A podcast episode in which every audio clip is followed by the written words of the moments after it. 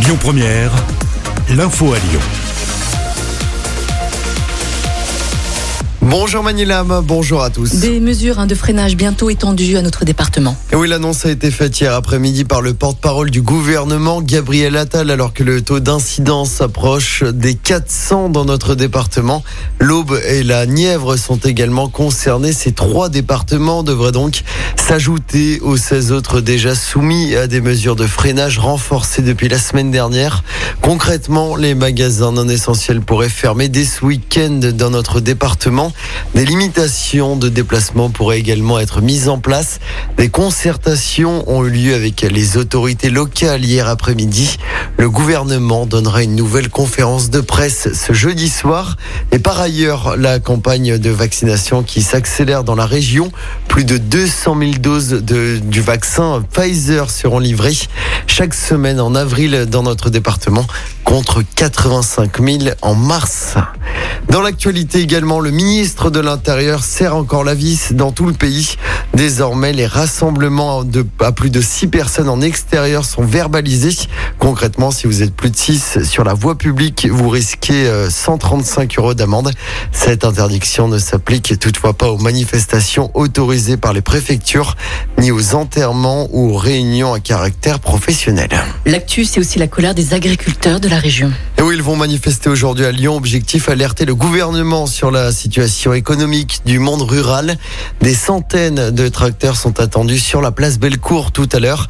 Une opération escargot est prévue de 7h à 10h, puis à partir de 15h. Des perturbations sont à prévoir sur la 43, la 42, la 6, la 7 ou encore la 89. Ils sont soupçonnés d'avoir volé et agressé violemment 27 personnes âgées dans l'agglomération lyonnaise. Trois jeunes de 15, 18 et 20 ans ont été interpellés dimanche à Lyon. Certaines victimes ont été grièvement blessées d'après le progrès. Les deux majeurs ont été écroués. Le mineur a été laissé libre mais avec une information judiciaire qui a été ouverte. En football, l'OL féminin en balotage favorable pour une qualification en demi-finale de la Ligue des Champions. oui, hier soir, les filles se sont imposées 1-0 sur la pelouse du PSG en quart de finale aller de cette compétition.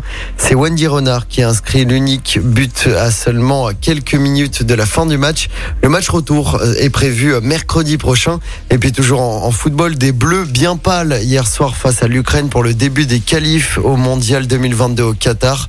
L'équipe de France a concédé le match nul un partout. Les bleus enchaîneront dès dimanche au Kazakhstan et puis le 31 mars en Bosnie.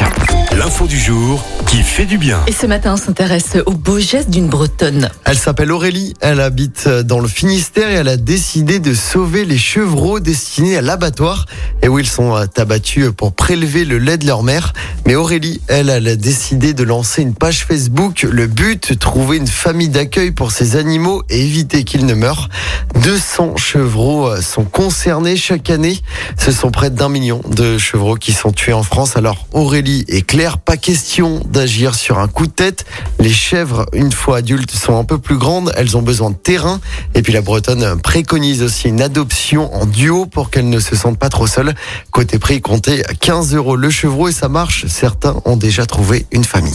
C'est une belle histoire. Merci beaucoup et une belle histoire qui se finit bien. Merci beaucoup Amaury. On, on se retrouve à 7h30 et je te souhaite de passer une excellente journée. Et à tout à l'heure. À tout à l'heure. Voici votre... Écoutez votre radio Lyon Première en direct sur l'application Lyon Première, lyonpremière.fr et bien sûr à Lyon sur 90.2 FM et en DAB+. Lyon Première